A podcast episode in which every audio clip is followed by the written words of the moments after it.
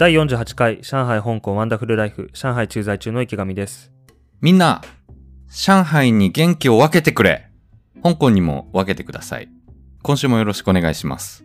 毎週配信していきますこの番組は、上海と香港に駐在している池上と若尾の二人が、コロナ禍にもめげずに現地の模様を発信していくポッドキャストです。はーい。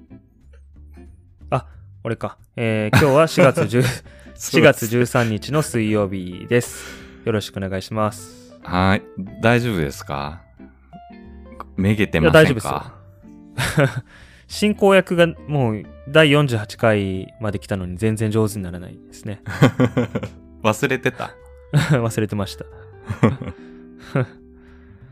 あの、何？コロナ禍にもめげずっていうのは毎回言ってるんだっけ？いや、あのー今回、やっぱり、結構こう、リスナーの方々、気になってると思うんだよね。上海、大丈夫か？池上は無事か？っていう。なので、うん。ちょっと鼓舞する気持ちも込めて、コロナ禍にもめげずにというのを入れてみましたけど、そういうことね。いや、まあ、あの、生活環境としては幸いなことに、僕らの家庭は、1週間前、前回収録時よりも安定してきてはいますね。うーん。まあ、具体的には食料が手に入りやすくなって、えー、配給も2回目があったし、うん。あ、はいそうなんだ。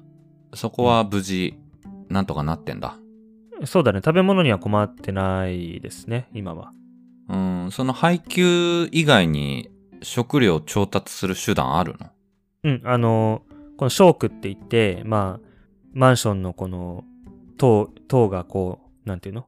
同じ敷地の中に塔がいくつか建ってるんだけど、そこの住民たちで協力し合って、あの、届ける方もね、スーパーとかの方も、あの、一軒一軒その注文を受けてたら今この状況だと回らないから、一定程度の、例えば200、200人とか、200人ちょっと多すぎかな。まあその、グループの注文だったら受け付けるよっていうのを今やってて、それをその WeChat のグループチャットで、あのみんなでこう協力し合って、じゃあ私リーダーやるんで注文したい人は何何をいくつ欲しいか言ってくださいっていうのを取りまとめて、えー表で確認したりとかして、それを配ると。そういうことを今、どこでもやってると思いますね。あ、そうなんだ。あ結構あれだね。なんかシステマチックにその辺できてるんだね。うん。そうね。WeChat 便利だからね。それ何？スーパーの人たちっていうのは、あの、もう出勤していいんだ。必要だからってことで、その仕事が。今の社うん会に。スーパーの人たち、というかまあその倉庫の人たちと、配達員の人たちはまあ必要なエッセンシャルワーカーっていうのかな。そういう扱いで、あの、移動してもいいことになってる。あ、そうなんだ。あ、うんそれは、あれだね。幸いだね、不幸中の。うん、もう彼らがいなかったら成り立たないからね。まあその人たちの中でも大変だと思うけどね、なかなか。あまあ、その人たち自身はね、そうだよね。え、だって、かれこれ、何日目？ロックダウン。まあ俺ら西側に住んでるから4月1日からだよね。1日で、今日13日でしょ？約2週間。丸々2約週間2。週間だね。はい。ずっと家にいんの？じゃ。ずっと家にいるね。PCR の時、外に出ることはできるけど、ああ、受けたの？受けてるよ、何回か。3回ぐらい受けたんじゃないかな。ああ、そうなんだ。じゃあ、それが唯一外出た機会なんだ。そうだね。で、その最後の PCR の結果に従って、あ、違うな。えっ、と、まあ、その PCR の結果に従って、これまでずっと感染者の出てないショークであり、街道、そのショークのまとまりのいあのその一体っていうのは、あの、まあ、簡単に言うと、その厳しさ順に1、2、3と分けられるんだけど、ずっと出てないとこは3。で、あ、忘れちゃった。細かく説明できないわ。まあ、そのなんかランク分けされてるのよ。そのうん。感染が出た度合いに応じて。で、我々のところはずっと出てなかったから、一応その一番緩い管理のランク付けをされて、で、市の、あの、一番、なんだろう、正式な通達としては、あの、その一番緩い管理をされることになったエリアの人たちは、その感染予防に気をつけて、その街道の中を移動してもいいですよっていう通知が出たんだけど、うん。そ、のすぐ後にね、あの、その街道の委員会としては、居留委員会っていうのかな？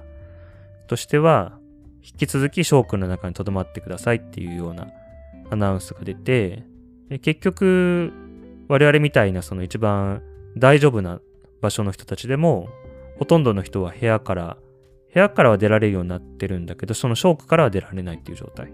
ショークって何なの？ショークってどういう感じ？っていうのはさっきも言った通り、その、うん、小さい区。うん。あのーまあそのマンションの名前がついてるその敷地の中。ああ、あ、なるほど。じゃあ、い、家から出ていいけど、マンションの敷地内から出ちゃダメっていうのが現在のステータスってことね。そうですね。すごいな、それ。うん。でもすぐ近くのその、知り合いの人が住んでる小区なんかでも、まあ最近感染者の人が出てしまってるところも今でも多いから、まあ、彼らは未だに部屋からも出られないっていう状態。ああ、小区内ですら移動しちゃダメで、部屋に留まっていなさいと。うん。まあ実際この違いは結構大きくて気持ちの上でもだいぶね、ストレスの度合いが違うと思うんだけど、我々は幸いなことに小区の中は一応移動できる状態。そうなんだ。うん。それ、いつ、もうあの、解放されるとか、そういう目処っていうのはあるの？それがね、全くわからないんですよ。そこが問題なんですよ。全くわかんないんだ。そう。そうなんです。で、全くわからない上に、この街道の中で、小区の中であったり、近くの小区であったりで、えーまた一人でも陽性の人が出てしまったら、再び、え2週間、まあ、平たく言うと2週間の隔離生活をまた再開してもらうと。あ、その小区の中ですら移動できない日々がまた始まっちゃうと。うん。そうです。それ、それかなり難易度も高くなってるよね、その、クリアの。そう。そうなんよ。いや、そうなんだ。じゃあ、まあでもだから、クリアするまでは、その、食事についても、今の通り、こう集団で買いながら、なんとかやりくりするっていうのが、まあ続くだろうっていう感じね。そうだね。それは続くと思いますね。そうなんだ。怖いのが、配達物から感染する例があるんだよね、どうやら。オミクロン株の場合。くっついちゃうのね。うん。封筒とか袋とか。そうそう。だから、その、ずっとみんな隔離されてるはずのショークでも、ポンって出てくるんだよね、陽性の人が。うわ、急に。でもそれがもう、直ちにみんなの知るところになって、うわーってなって、また2週間 これで、カウン、カウントがまたリセットされたっていう。うわ、しんど。ウイルスやばいね、やっぱりその拡散力が。そうなんよ。だからもう、まあ、ゼロコロナとオミクロンの戦いっていうのはかなり分が悪いと言わざるを得ないですね。そんな中どういう日々というか、過ごしてんの？気晴らしとかも含めて。まあ、日中は俺はし、仕事してるけど、うん。うん。だからそういう意味でも、ショークの中は動けるようになったのはかなり大きくて、まあ、ひあの、引き続き、あの、人で、人が群がっちゃいけないっていうことなんで、あの、大々的に子供同士こう遊ばせたりとかできないけど、うん、家の中でね、ベッドの上で飛び跳ねてるよりは、外で走ったりした方がいいから、縄跳びとかね。あーできるしそういううん。ちょっとしたスペースはあるんだ。なんか庭みたいな。うん、そうだね。はいはいはい、子供たちはそうしてると思います。うーん。なるほどね。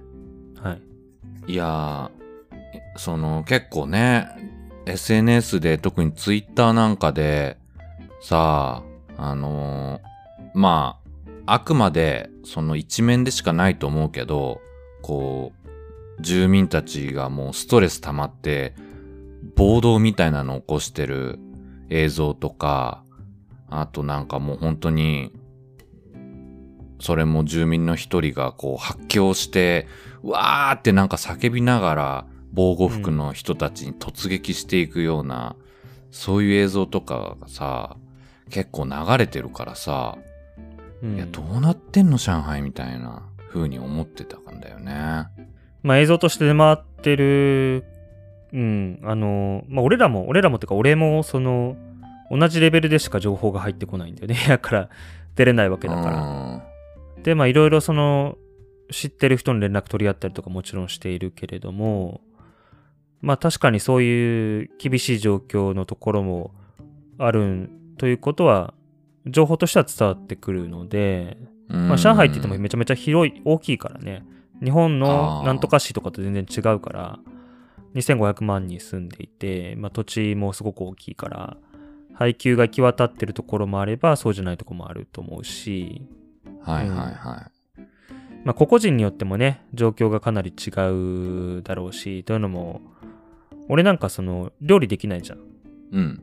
で、まあ、食材なんか運ばれてきてもさ、もし俺一人で住んでたら、あの何？あの、鍋とかも、包丁とかも多分なかったと思うし、はいはいはい。調理できないっていう。料理できないので、うん、この野菜どうやって料理すればいいんだろうみたいなところからスタートするし、包丁もなかったと思うしね、今、あ2回目繰り返しちゃったけど、うん。うん。だから、うんうん。どうすりゃいいんだみたいなね、食料あっても手でちぎってなんか、茹でたり電子レンジに入れながら、なんとか食うみたいなね。QOL 下がるよね、それ。だいぶ下がるよね。うん。いや、そのワイマイ、ワイマイが発達してしまってるせいで、あの、デリバリーね、食事の。うん。あの、もう携帯で頼んだらすぐに30分でその美味しい料理が届くから、普段の上海だとね。はいはい。下手したら炊飯器も買ってなかったと思うよ。一人だったら。ああ。なくても全然生活できちゃうっていう感じね。うん。まあ、褒められた話じゃないんだけど、まあそういう人も実際たくさんいるんだろうし、ね、生の肉とうん鶏丸ごと一匹とかね、袋に入って配られるんだけど、そんなのもらってもさ、どうやって食べろっちゅうのって話だし。慣れてないとわかんないよね。うん。まあそういう人は多分、そのグループチャットで物々交換させてくださいって言って、カップラーメンとかと交換させてもらうんだろうね、きっと。うんうんうんうん。そこのでもあれだね、グループチャット使ったこう、コミュニケーション能力とか、社会性もちょっと問われるね。なんか、ぼっちの人だと結構厳しいね。その今協力が求められる中。うん、そうなんだよね。まあ、特に我々みたいな外国人だとなかなか情報の伝達がね、現地の人より遅かったりすることもあるし、それも人それぞれで、結構そのグループチャットの存在に気づくまで時間がかかっちゃった人もたくさんいるみたいで、周りの人がね、うんあの、そうやってたくさんグループ購入、集団購買で食料を手に入れ始めてる時期に、飢え死にしそうな人がいて連絡が入ってきたりとか、あうん、ー、情報格差的なね。うん。そうだね。まあそういう中でもね、あの、あそこの人困ってるみたいだから助けてあげようみたいな、部屋の前にみんなでカップラーメン持って行ったりとか、そういうこともあったみたいですけど。あー、いいね。そこは助け合いながらやってってるところもあるんだね。うん。そううね。ん。結構そういうのが見れるのは嬉しいかな。その、いろんな国籍の人が、まあ日本人と中国人だけじゃなくて、欧米から来てる人も多いし、うちのマンションにもたくさんいると思うんだけど、みんなそれぞれ言葉をなんとかね、あの、言葉を調べながらやり取りして、はいはいはいうん、言葉の壁を越えてね。うん、うん。はいみんなで助け合ってというか、はいはいはうん。ただね、あの、グループチャットがね、大変なんですよ。こう、なんか世間話みたいなのが結構多くって。うわーってこう話が早いのね、流れが。ツイッターのタイムラインみたいに。チャットがいろんな人が話してるから、しかも世間話始まると、一層早くなる。うん。で、ただそれずっと見てないと、必要なものが手に入らないんですよ。はいはいはいはい。今からこれ注文するけど欲しい人とか、明日急遽 PCR ですとか極端な話ね。そういうのがうんそのずっと見てないと、必要な情報が手に入らないから、それをずっと見てないといけないっていうのが疲れる。なるほど。うん。ちょっと目離したら未読100件あるみたいな。全部読んどこうみたいな。なんか必要な100情報件あるかもしれな。で済まないいよ。あ、そうなんだ。すごい量だね、それ。すごいよ。えっとね、多分10分ぐらい目離したら100件ぐらいいくと思う。10分で100件。うん。うーん。で、それが一つだけじゃないんだよ。もう、いくつかあって。あ、グループチャット？そのコミュニティごとにあるってこと、コミュニティごとにあるね。その、まあ、同じ党のグループチャットとか、日本人の集まってるやつとか、あと、その、その集団購買のそのリーダーごとに、今回ここで買いますから、こっちに来てくださいとか、その連立してて、乱立していて。結構疲れるね、それ。本当に。そうそうそう。うん。でうちの嫁さんもずっと携帯とにらめっこしてて、もうしょうがないよね、それは。今、この状況で生きていくためにはそうするしかないから。ああ、そっか。そういうしんどさもあるね。なんか、ずっとこうアンテナ張ってないといけないみたいなね。そうだね。うーん。うん。まあ、だいぶそれも、まあ、先が見えなくなった辛さはあるんだけど、一応その、エリアの、なんていうの、その3区画の配分が今終わった状態で、なんか今日 PCR とかし、今日抗原検査とか急に言われる感じでもなくなったから、うん。若干心のゆとりは取り戻しつつあるんだけど、はいはいはい。うん。まあね、でも、これから生活どうなっていくのかわからないので、例えば、来週の月曜日に、えーオンライン入園式があって、オンライン入園式。明日その接続テストやるぞって言ってんだけど、まあ、オンライン入園式はまあ100歩譲ってやるとして、その後のね、あの、オンライン幼稚園、オンライン登園？そう。もうこれ完全に先生方も大変だと思うし、同情するんだけど、手探りでしかないもんね。確かに、先生たちも家からリモートで子供たちの相手するんだよね。つまり。うん。すごいなそんな3歳とか4歳とかのに幼稚園児がさ、パソコンの前にずっと座って先生の言うこと聞いてるわけないもんね。わけないね、もう。ありえないよ。そうなんだ。そう延期とかじゃないんだ。やるんだね、もう。リモートで。まあね、2ヶ月ぐらい空い、例えばね、2ヶ月ぐらい空いて、いきなり先生だよとか言ってさ、結構難しいもんね。うん。まあだから家の中でオンライン登園っていうのはありがたいのかありがたくないのか微妙なとこではあるけどね。いや、本当になんか面白いね。だから、ズームの画面になんか、その、え園児の数だけ20人か30人の、あのーそれぞれの画面がブワーって映ってて、うん、で、先生がいろいろ話しかけながら、もうでも子供たちは反応したり、どっか行っちゃったり、わめいたり、ひっちゃかめっちゃかでみたいな、そういう絵になるんだよね。ね。でもマイクを、マイクをミュートしたり、ミュート解除したりっていうのを親がしないとさ、ずっと マイクオンの状態で20人とか園児いたら、うん。まあ、き会話成り立たないよね。成り立たないね、もう。ワーキャーワーキャー言って、そこかしこで。うん頭おかしくなると思うよ、先生。うん。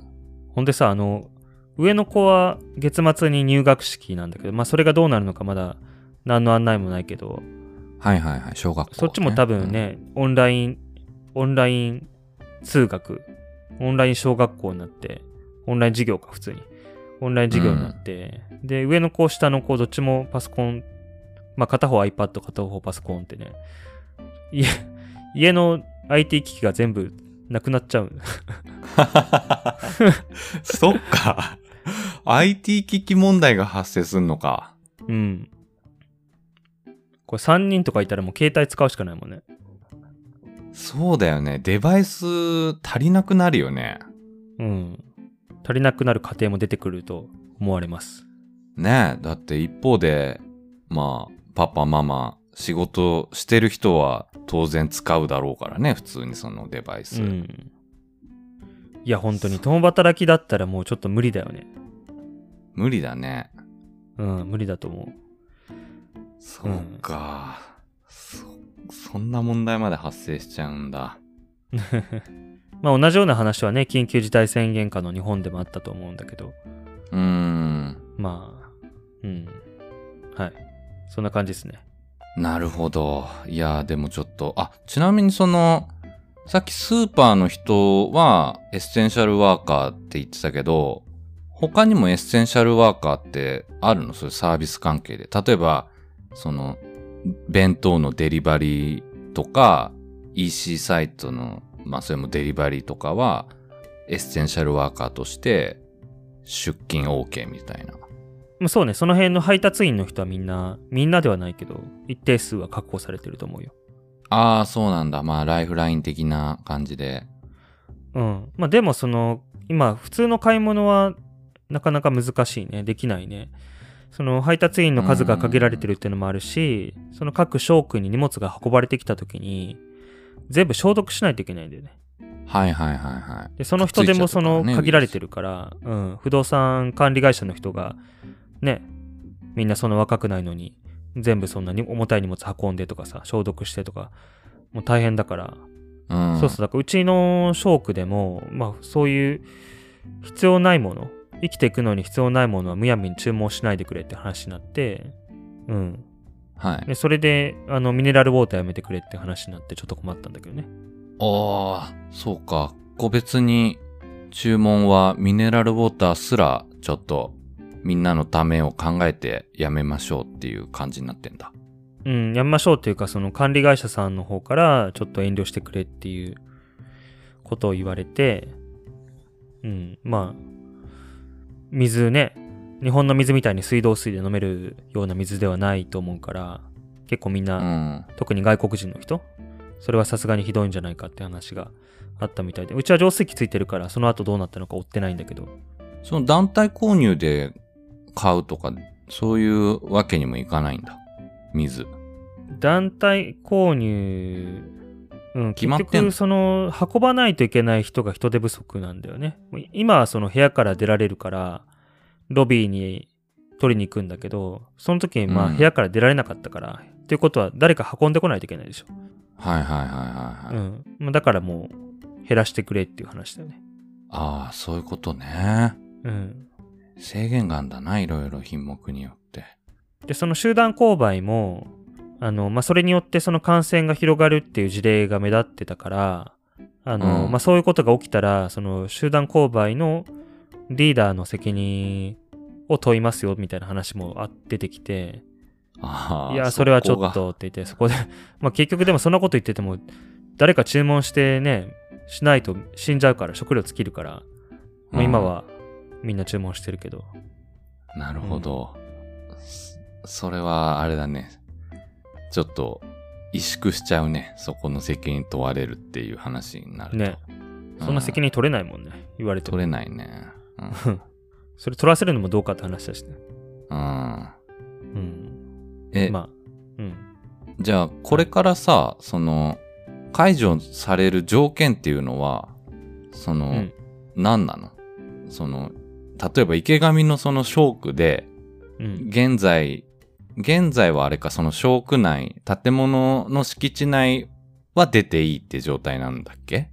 そうだね。その塔から出てよくって、まあ、塔を出てもまだその敷地の中だから、塀で囲まれてるから。敷地内はね。うん。その、敷地外にも出ていいよっていう、その許可は、何をクリアしたらもらえんの？ねそれを知りたいんだよね。あそこは不明なんだ。うん。それが分かればね、だいぶ違うと思うんだけど、気持ち的に。マジか。まあでも周りのね、小区結構、陽性の人出てるみたいだから、なんか陸のことみたいになってんだよね、多分。あ詳しく知らないけど、情報把握できてないけど、状況把握できてないけど。まあだから今危ないのは危ないだろうね。そのあたり一帯の小区が、まあ、全部収まってきたら、初めて、その、小区の敷地の外に出られるであろうという見込みか。うん、ノリ的にはそんな感じかな。その街道の中の小区が全部、その安全、安全な、比較的安全な区域っていう風に区分けされれば、その中移動移動してもいいよってことにさすがになると思うんだけどね。あーあ、街道っていうのがまたその小区の一つ上の大きなくくりになるんだね、エリア。そうだね、小区が集まった単位だね、一つの。はいはいはい。うん。いやー、そりゃ大変だななるほどね。まあ、うん。なんとかやってるということで、一安心ですけれども。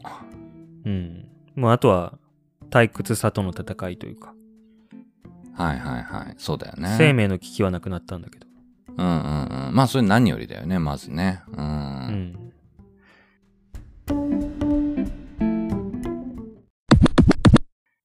いやー、香港はね、そんな中、感染はだいぶ収まってきて、今1日あたり1000人ぐらいにまで落ち着いたのかな。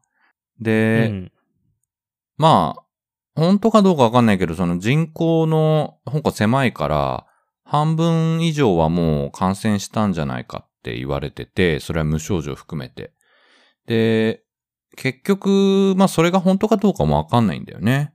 というのも、やるかもしれないって噂されてた、その、ロ一定期間のロックダウンと、みんな一律 PCR 検査っていうのが、結局なくなったので、うん。まあ、どれぐらいの規模、一時期感染してたのか、無線、あ無感、ん？無症状含めて。っていうのは、本当のところはわかんないんだけど、まあ、とりあえず今は、えー感染は収まりつつあると。うん。で、まあ、あの、一応こう、現状把握ということで、あの、先週末には、えー抗原検査キットっていうのが、香港の住民、市民全員に配られて、俺も含めてね、外国人含めて。で、一応その、この間の金、土、日、3日間、えー任意で自主的に抗原検査のテストを受けてくださいっていう、まあそういうのはあったね。だからまあだいぶこう、軽めな、あの、要請だったね。要請ってのはその、コロナの要請じゃなくて、お願いの要請ね。うん。でもそれってさ、その、ごめん、遮っちゃったけど、あの、香港、今までの状況としては、症状の出た人が、まあ、症状が出たことによって発見されて、それで感染者ってことになってカウントされて、で、その人の近くの周りの濃厚接触者の人も調べるっていう、そういう調べ方だよね、これまでは。うんと、コロナ拡大の、拡大というか、その流行ってた初期は、そうやってこう、しらみつぶし的にやってたんだけど、うん。それが結局だんだん人数が増えて、もうできなくなって、追えなくなって、で、最初はその、例えばマンションで一人コロナ感染者が出たら、そのマンションの人たちみんな PCR 検査をを受けさせてたんだけど、ああ。そういいうことはもうなくなったね。この年明けぐらいから、もう切りないから、うん。うん。あの、マンションで、えー、ある人が陽性になったらコロナ、えーその人は自宅にいてください。ほ家族も自宅にいてください。ただ、その、ま、同じマンションに住んでいる他の人は別に、まあ、ルールにのっとって、香港内でこう活動行動していいですよっていう、そんな感じだね。うん。そういうことね。いや、ちょっと気になったのがさ、うんお。そらく、まあ、上海で、まあ、同じウイルスだからね、上海で起きてるのと同じことが香港でも起きていて、全員にその抗原検査キットが配られて、陽性反応が出ちゃったら報告しないといけないんでしょ、おそらく。ああ、もちろんそうです。そうだね。うん。いっぱい出ると思うんだよね、多分。うんうんうん。無症状の人がね。そうだね。そうそう。炙り出されてね。人数として、数字として出てきちゃうね。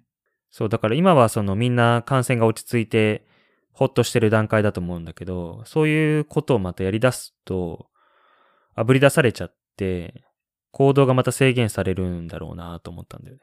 いやー、ほんとそうだよね。だから、その、炙り出しも本当に考えもんだよね。それで、ね、適正にこう、把握できるっていうメリットはあるかもしれないけれども、その数字によってね、人々自身がパニックに陥ってしまうみたいな 側面もあるから、うん。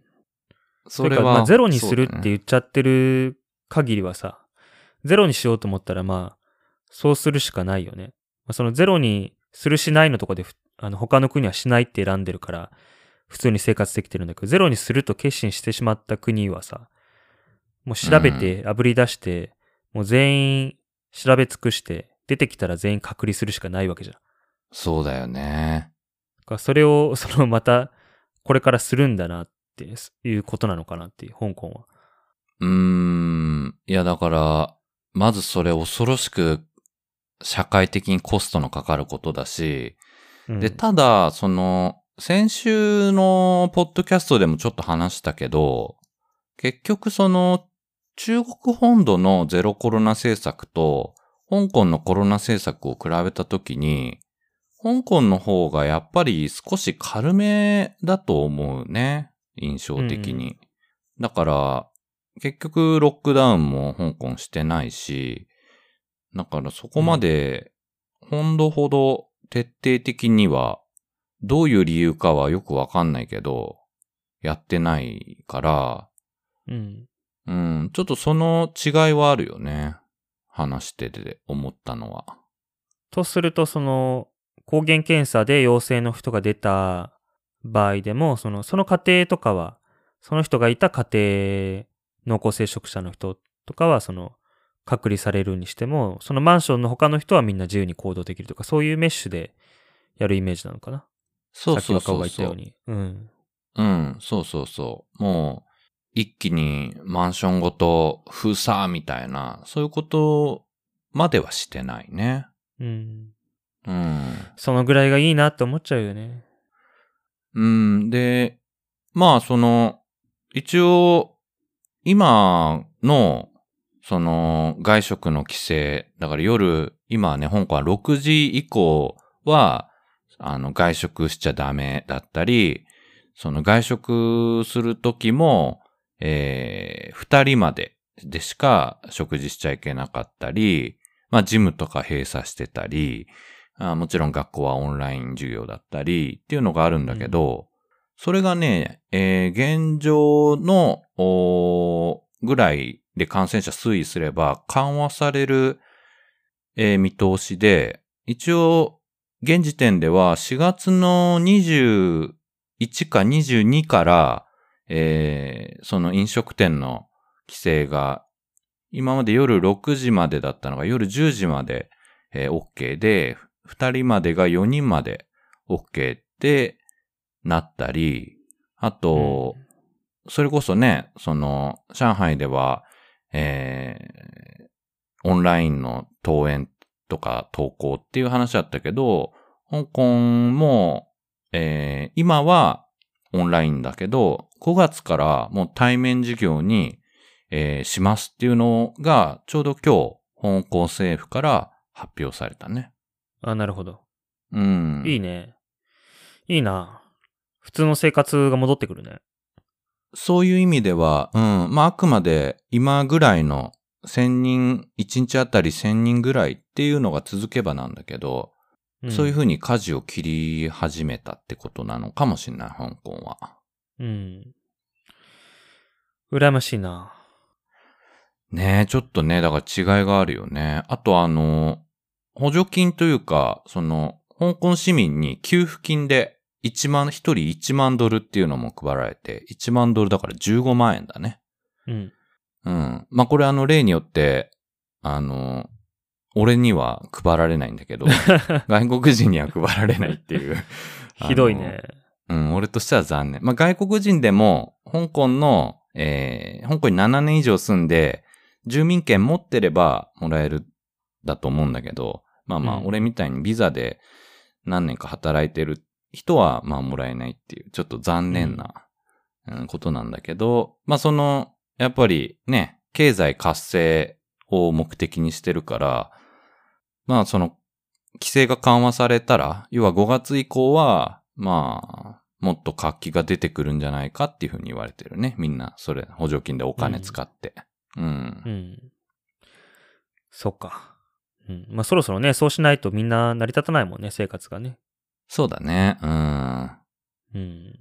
そう。まあ、そうだね。だから、そんな中、今週末は、えー15日、金曜日から、えーイースターの4連休になるので、まあ、まだ規制は緩和されてないけど、多分結構もう人手は多くなってくるんじゃないかなとは思うね。あの、街とか、あの、うん山とか海とか。うん。いいね。もう俺のことは気にせず、あの、楽しいエピソードを たくさん紹紹介してください。い。いや、なんか、すごいかわいそうな 人みたいになってるけど。もうそのコントラストを楽しんでいただく番組っていう。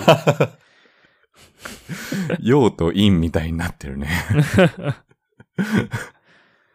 いや、なんかさ、うちの会社のね、あのー情報連絡会みたいなことをするわけよ。同じ営業、俺営業してるからね。営業マン同士で情報連絡会みたいなことをするんだけど、俺がもともと行く予定だった UK の事務所に今行ってる人がね、まあいるわけですよ。で、はい。あのーこっちのお昼過ぎ、向こうの朝方にやるんだけど、うん。いやー、特に昨日も陽性の人いましたけど、普通に会いましたねとか、全然会社も行こうと思えば行けますよとか言ってて、誰も何も気にしてなさいですねとか言って、うん。イギリス、うん。ね。一日何千人も死んでるのにね。うん。ウィズコロナってやつですね。うん。何なんだと思ってね。そこでも、コントラストが出てきちゃってる。うん。しかもね、行くかもしれなかったイギリスの人から 話を聞くっていうね。うん。まあ、中国の人がね、あの、ゼロコロナでわーいってやってる時に皆さん苦労されてたから、ああ。トータルでトントン。ンかもしれないけど、うんうんうん。はい。なるほど。そう。なんか話すことあったっけな？もうなんか、一週間がね、あの、色がないというか、まあそうなるよね。灰色というか、うん。だからなんか、あっという間に一週間経っちゃったね。悪い意味で。なんか、音楽は聞いた？その後。音楽、なんか聞いたかな。音楽もね、家にずっといると聞けないんだよ、なかなか。うん。あの、夫婦で音楽の締め合わないしね。あ、まあそっか。で、俺がそのメガデスとか、ラモブゴットとか、リビングで流そうもんなら、もう家族中から非難されるから。やめろと。止めろと。何この悪魔の音楽はみたいな。悪魔の音楽。教育に悪いから、やめてくださいみたいな。いや、あの俺、絶賛、スラッシュメタル機継続中で、だから、えー、もともとアンスラックスメタリカと聞いて、えー、メガデスを聞いてんだよねって言ったのが2週間ぐらい前だったと思うんだけど、うん。あの、メガデス聞いてたら、なんかあの、カバー曲をやってて、メガデスが。うん、で、その元バンドを調べたら、アナイアレイターっていうカナダのバンドだったんだけど、知ってる？うん。してるしてる。あ、本当？うん。これをね、このアナイアレイターっていうのを一週間聞いてた、俺。おううん。なんかすごいねちゃんといいなと思って。ちゃんと聞き返してるね。いやー、だから、Spotify、それもね、様々だよね。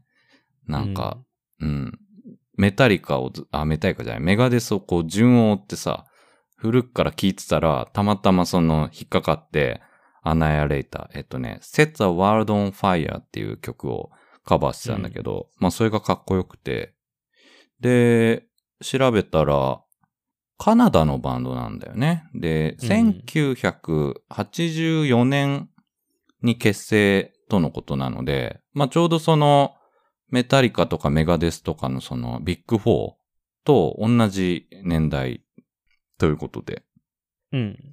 うん。で、アナイアレイターってなんか結構英語のなんだけどスペルも難しくて初めて聞いた単語でなんだこれと思ったら意味を調べたら殲滅するものっていうのでまた、いかついバンド名っていうね。まあ、スレイヤーと一緒だよね。スレイヤーと一緒だよね。スレイヤーもなんだ、なんだ、一掃するものみたいな。そんな感じだよね。なんだろう、まあ、殺すんだよね。殺害するものみたいな。その、池上の奥さんが言うところの悪魔の音楽に 分類されるやっぱりバンドなんだけど、このアナイアレイターも。うん。いや、これがね、あの、結構フレーズとか展開がかっこよくて、で、なんか聞いてるうちに、どっかで聞いたことある、あの、メロディーだなとか展開だなっていうのがあって、考えてみたら、あの、俺の好きなね、えー、ゲーム音楽の BGM で似てる部分があって、うん。あの、俺、その、結構その RPG のゲーム音楽、特に戦闘 BGM が好きで、まあ有名どころだとあの、ファイナルファンタジーとか、あの、結構こう、ギターをさ、あの、前面に出してさ、あの、はいはい、アレンジして、で、ゲーム中に、あの、流れてくると思うんだけど、あと、アトラスブランドの女神転生とかペルソナっていうゲームも、えー、結構そういうテイストの、えー、BGM が多いのね。うん。で、なんかこう、今まではさ、そういうゲーム音楽俺好きで、なんてこう、オリジナリティのある音楽を作るんだ、このクリエイターたちはっていう風に結構思ってたんだけど、うん。あの、その、ね、1984年のバンドを聴いて、類似点を見つけ、あ、結構こう、今まであんまり俺意識してなかったけど、そのルーツっていうのが、やっぱり過去のバンド音楽にあるんだなっていうことを、なんか、この年になって改めて感じたっていう。うん。そんなんがあったね。そうね。わかるわかる。うん。具体例が出てこないけど。うん。なんか、昔はね、もう、このバンドのこの曲が好きだ、みたいなのが、ポツポツといくつかあるだけで、その、あんまりルーツと考えてなかったんだよね。まあよく、うん、あの、結構ね、こう、音楽ライターの人が、専門音楽誌とか、あと CD のライナーノーツとかにね、そういう歴史とか、バンドの個性とかインタビューとかこう熱心にこういろいろ書いたりしてたけど、あんまちゃんと読んでなくて、その、多分聞き方自体が、あの、最近変わったんだと思うんだけど、あんま興味なかったんだよね。うん、そういうのこう、そういうところも含めて、あの、聞くっていうのが。だから、なんか、今までこう、単発でバンドとか曲とか聴いてたのが、なんか最近その、スラッシュメタルを、ビッグ4を振り返るっていうのも含めて、なんか、点と点をこう、線で自分の中で繋いでいくような、そんな聞き方が面白いなっていうふうに思うようになってきた。そうだね。うん、まあ、俺ら、軽音楽部だったからいろんなバンドのコピーしたけど、当時はね、うん、まあ当時っていうか、まあ、だから2005年から2010年ぐらいの期間、大学生だったけど、うん、まあその時でももう CD コピーしたりとかしてみんなに聞かせてたりとかね、あの、それよりも前の人たちに比べたらそれでも相当便利だったと思うんだけど、今の大学生なんかね、軽音楽、まあ、コロナでバンドできないのはかわいそうだけど、まあそういうのを抜きにしたら、確かに。Spotify とか Apple Music とかでね、いくらでも、いくらでも聴けちゃうから、まあ聴き方もだいぶ変わってるはずだよね。そうだね。うん。うん、多分、その音楽、その、なんだろう、近しい時代のバンドだけ聴くってこともないんだろうし、好きなだけ掘り下げていけちゃうけど、まあ当時、俺らの感覚だと本当にこのジャンルが好きだみたいなのをこの、このバンドが好きだみたいな、そればっかりずっと聞いたりとか、割とこう、狭く深くのなりがちだったけど、今の子たちはまあ、俺らってずっと音楽ばっかりやってたから、かけてる時間は変わらないと思うけど、同じ可処分所得時間が同じだとして、広く言ったら、まあ浅くなるよね、普通に考えたら。うん、そうだ、ね、だからなんかね、その、出てくるオリジナルの曲作るとして出てくる音楽もなんか全然違うんだろうなっていう。ああ、確かにね。入り方が違うもんね、音楽の。そうだよね。なんか、普通これ聞いてたらこれ聞かないだろうみたいなことを組み合わせちゃったりとか。するんだろう。ね。うんうんうん。確かに最近のヒットチャートの曲とかもなんか、全然追っかけられてないけど、うん、なんか、なんて言うんだろうね。まあみんな上手だしね。みんな上手ってなんかめちゃめちゃ偉そうだけど。なんか、なんだよ、なんだ全然違うよね、昔とね。ああ、確かにね。うん。そもそもロックバンドがヒットチャートにいないから、よくわかんないけど。こう、綺麗に整ってるう感じが多いかね。その、あ荒々しく暴れるみたいな、そういうバンドやあるんだろうけど、あんまりこう、トップチャートには、では見ないかもしれないね。うん。当時ね、Spotify あればまあ便利だったよね。いやー、ね、俺らの聞き方もだいぶ違っただろうね。なんか、めんどくさくないのがいいよね。サブスクで登録しとけば、もう、あ、聞きたいなって思ったのを、一瞬でポンって聞けるから、いいよね。あの当時はさ、なんかまあせいぜい、えー、Apple Store で iTunes か、iTunes で買うとか、そういうのはできたけど、MP3 とかで聞くとか。うんでもやっぱりなんかこうレンタルしてとか、CD 屋行ってとか、まあそれも醍醐味っちゃ醍醐味なんだけど、うん手間がかかったからね。音楽聴くのも。いや、俺なんかさ、もう月にクレジットカードの限度額10万円止められるだけ CD 買ってたからね。ああ、すごかったよね。池上んちの CD を。ジャケットを愛してたもんね。なんかやっぱりフィジカルで手に入れないと納得いかないというか。うん。まあ当時音質がね、まあ Spotify もそうだけど、今はハイレゾでダウンロードとかもできるけど、当時は何、iTunes ストアで買った MP3 とかさ、128kbps とかさ、うん。うん。まあ聞け、聞けたもんじゃないわ、みたいな。こんなんで聞いたらダメだよ、バンドマンは、みたいな。ああ、音質的に。はいはい。うん。まあ CD もね、こないだバーでで、あの、たまたま居合わせた年配の方は CD なんかダメだとか 言ってたけど、レコードだよ、みたいな。レコード？言ってたけど、先輩からはすいません。そういう意見が。そうなんだね。うん。うん。うん。何の話だっけ、まあ、アナイアレイターの話。いやそううん、アナヤレーター、そう、だから、ちょっとこう、いろいろ、ね、便利、せっかく便利な時代なので、こう、例えば、国ごととか、まあこういうメタルっていうジャンルごとだとか、なんかそういうこう、流れとかを意識しながら、いろいろ聞いていこうかなっていうふうに、ちょっと、このアナイアレイターっていうカナダのバンドを聞いて思った。カナダってね、カナダのバンドって、そもそも俺よ、他知らないわ、もはや。カナダ。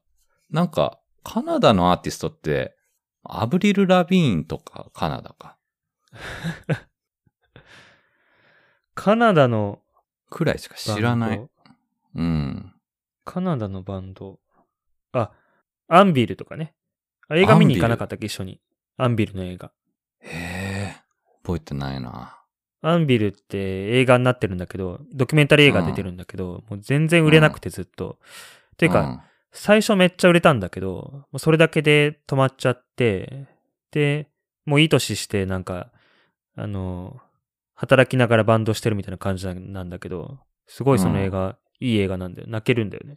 あ、そうなんだ。え、うん。何その、成功していく過程を描いたみたいな？いや、成功してなくてうだつが上がってなかったんだけど、まあそうだね。それでもう一回頑張って、で、2016年ラウドパークで日本に来てるんだよね。へえ、そうなんだ。うん。で、それがその映画のハイライトでそこで盛り上がって終わるんだけど、へえ、あ、面白そまあその二人のギターボーカルの人とドラムの人二人で幼馴染なんだけど、その二人でやってるんだけど、う。うん。まあその二人のそのバンド人生、バンドマン人生をえ追っかけたみたいな。そうなんだ。へえ、あ、それはちょっと見てみたいな。うん。あとは、俺の好きなバンドだと、クリプトプシーとかね。カナダ。カナダのバンドなの？うん。まあ、クリプトプシーは本当にこう、ジャンル的に、なんていうの、ブルータルデスメタルかな？なんだろおおまたハードそうだう。な。テクニカルデスメタルだね。へえ。うん。キレッキレな感じですか？すごい激しいというか、うん。このジャンルでは最も有名な。あ、そうなんだ。うん。フロモーニエって知らない？ドラマ。いやー、わかんない。有名なの？うん。クリプトプシーフロモーニエって YouTube でぜひ聞いてほしいわ。見てみてほしい。おークリプトプシーね。はいはいはい、はいうん聞いてみよ見たらびっくりすると思う。あ、そうなんだ。う。いかついの？いかついというかもう、なんだろう。ただ速いだけでもなくてめちゃめちゃうまいというか、あ、そうなんだ。うん。超絶テクみたいな。超絶テクだね。はいはいはい。うん。この人がずっと世界一うまい人だと思ってた。あのーそれで思い出したけどさ、あの、うんスポティファイであのバンド聞けないんだよね。トゥール。トゥール聞けないんだっけ？トゥールがないんだよ。いや、あるでしょ。絶対ある。え？あった？あるあるある。トゥールのドラムもね、すごいね。そう、トゥールのドラマ、すごいじゃん。なんかさ、トゥールのライブ池上と見に行ったのは、のを覚えてんのよ、俺。なんかのフェスだよね。フェス、うん。あ、フェスだ？うん、フェス、フェス単独か。公演は見入れたことないと思うな。俺見見たのかな？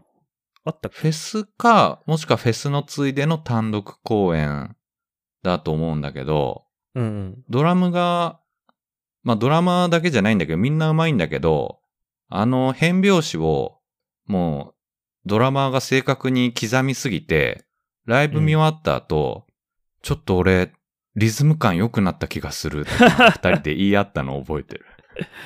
めっちゃわかる、それ。うますぎて。なんかね、自分もできるように、北斗の剣をさ、読んだ後に、ブロック塀とかこうパンチしたら壊せるんじゃないかみたいな。ブルース・リーの映画見た後に、めっちゃ強くなった気がしたりとか、007見た後に、なんかね、戦えるようになったような気がするみたいな。暗示がかかっちゃうんだよね、自分にそうそうそう。そのレベルでうまいよね。うん。トゥールのドラマはダニー・ケアリーさんですね。ダニー・ケアリーさん。うんうん。ダニーさんですね。ダニーさん。いや、本当に、上手くなった気にさせるほど、超絶テクドラムを叩いてたね。うん。しかも今調べたら、あったわ、スポティファイにトゥール。あるよ。聞こう。あるある。トゥール。うん。トゥールウィークだじゃあ次は。うん。まあ、トゥールかクリプトプシーか。そうだね。クリプトプシーっていうのもちょっと聞いてみますわ。あとドラムすごいので言ったらね、最近新しい新譜が出たバンドで俺の大好きなメシュガー、こうね、メシュガー。メシュガーを聴いてほしいんですよ。ほメシュガーもスウェーデンのバンドで、う。うんゴーストもスウェーデンだったっけな？あれ違ったっけ？まあ、スウェーデンなんですけど。北欧だったね。確か。うん。メシュガーのね、ドラムの人も、えートーマス・ハーケさんって人なんですけど、ほこの人もすごくてね、う。へえ。まあ変拍子が結構多いんだけど、バンドとしては。うん。トゥールと比べられることが多いと思うけど、トゥールよりももっとなんだろう、メタルっぽくて、うん。うん。まあちょっと言葉で説明するのが難しいな。聞いてみないとだね、じゃあそれは。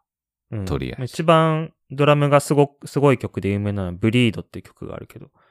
ブリード。激しいうん曲。激しいですよ。へえ。8弦ギターが2本で、5弦ベースですね。8弦ギター2本。うん。すでにやばいね。ジェントっていうジャンルなんだけど、まあそのジャンルはもうこのメシュガーが生み出したジャンルで、ジェントなんて聞いたことないな。ジャンルであるの？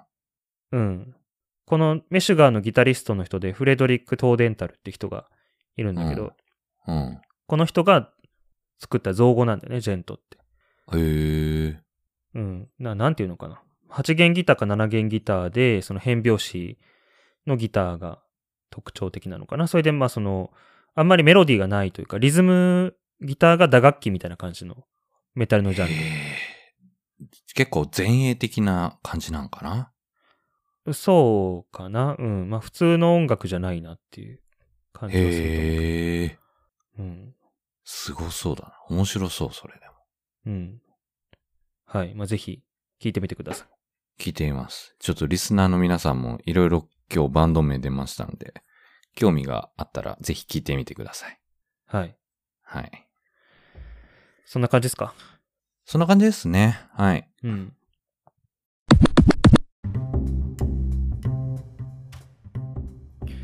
はい。じゃあ今週もありがとうございました。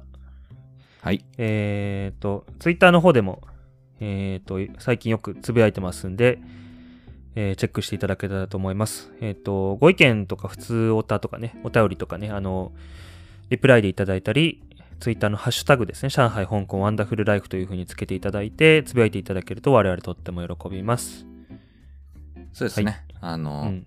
結構、まさに今リアルタイムで上海ロックダウン中なので、まあ、その様子をツイートしつつ、僕は僕で、えー、のんきに香港の日常をつぶやいておりますので、まあ気軽に見てみてください。そうね、ちょっと、上海の話もあんまり明るい方向にいかないから、面白い話で 出てこないんで、うん。